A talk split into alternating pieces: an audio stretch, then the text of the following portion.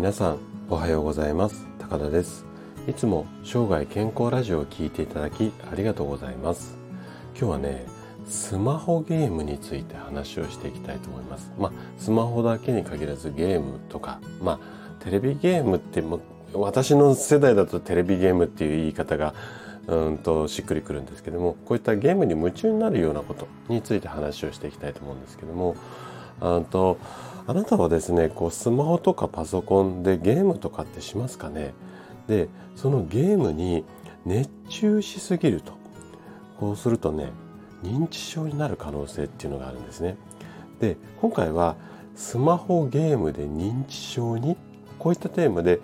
ついついゲームに夢中になってしまいますよ。こんなあなたに向けて話をしていきたいというふうに思います。で前半はゲームのやりすぎで認知症になってしまいますよっていう話とあと後半はね、えー、趣味を持って認知症を予防しましょう。こんなことを話していきます。で今回も専門用語を使わずに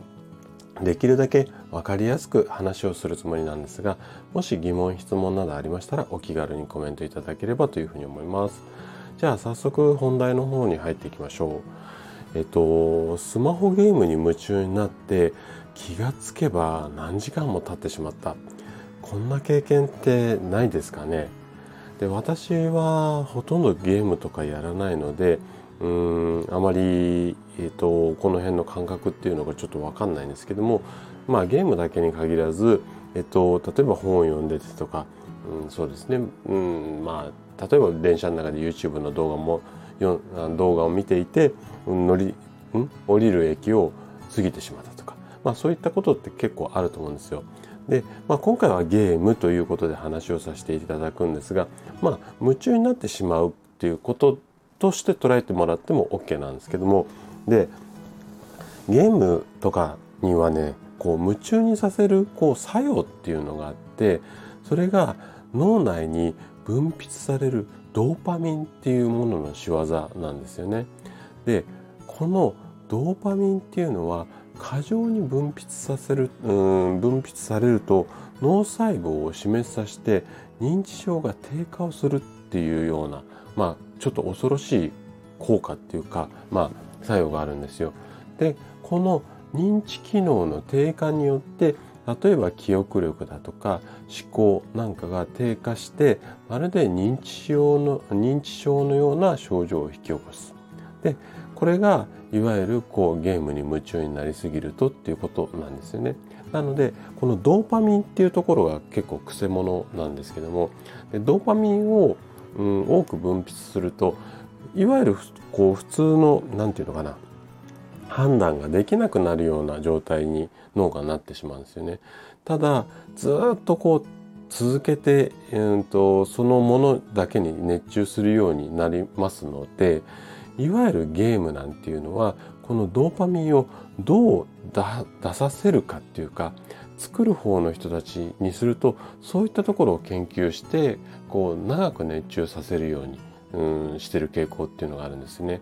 で、えっと、これはあくまで噂の類なのでうんと真相は定かではないんですけども例えば YouTube であったりだとかあとはそのこうテレビなんかもそうなんですけどもこうドーパミンをうまく出し続けてずっと見続けるようにまあ要は癖づけるようにっていうんですかねそういったような研究をしながらいろいろこ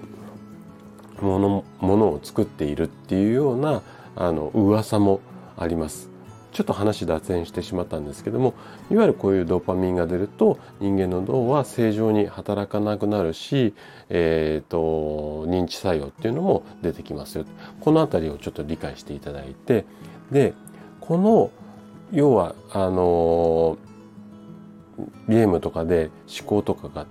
こう何て言うんですかね認知症のような状態になってしまうのを今の医学界ではデジタル認知症なんていう呼び方をしていて、まあ、ここに警鐘を鳴らす先生方も最近だんだん増えてきました。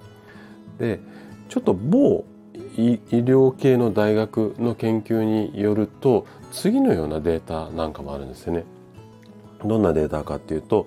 10代から20代までの、人たちでスマホユーザー約1億人以上に、まあ、アンケート調査をしましたよ。で、えっ、ー、と、アンケートっていうか、まあ、そのこう、認知機能があるかどうかっていう、まあ、そういう、なんていうのか、簡単なテストみたいな、まあ、アンケートみたいなテストなんですけども、で、これで1億人以上調査した結果、記憶障害っていうのが多く見られたっていうんですよね。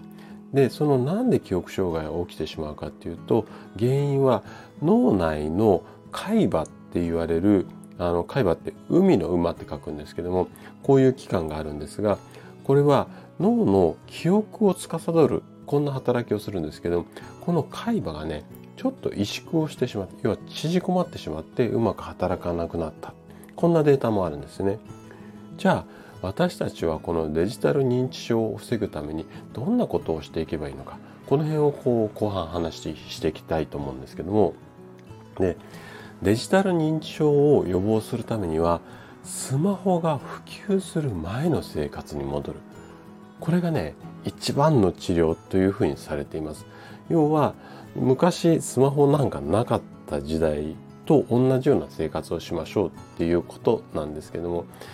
ただね現実的にはねもうスマホとかなしで生活できないような世の中にはなっちゃっていますよね。なのでこのスマホと上手にこう共存できるようなまあいわゆるルールっていうかねあのことを決めながらこう生活をするといいと思うんですよね。で例えばなんですけども食事だとかお風呂トイレなんかではもうスマホ使いませんよだとか1日3時間までだよとか4時間までだよとかっていうふうに使う時間を決めてしまったりとか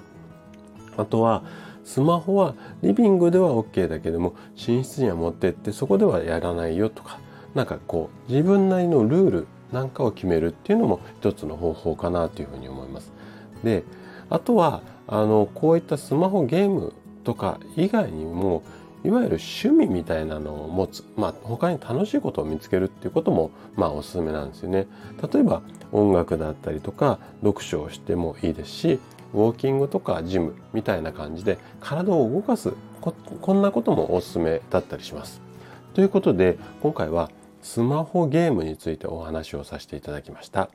最後まで聞いていただいたあなたがですねスマホと上手にこう共存しながら生活することで確実に健康に近づくことができます人生100年時代この長寿の時代をですね楽しく過ごすためには健康はとっても大切になってきます是非こう自分なりのルールを決めて生涯健康を目指していただけたら嬉しいですそれでは今日も素敵な一日をお過ごしください最後まで聞いていただきありがとうございました。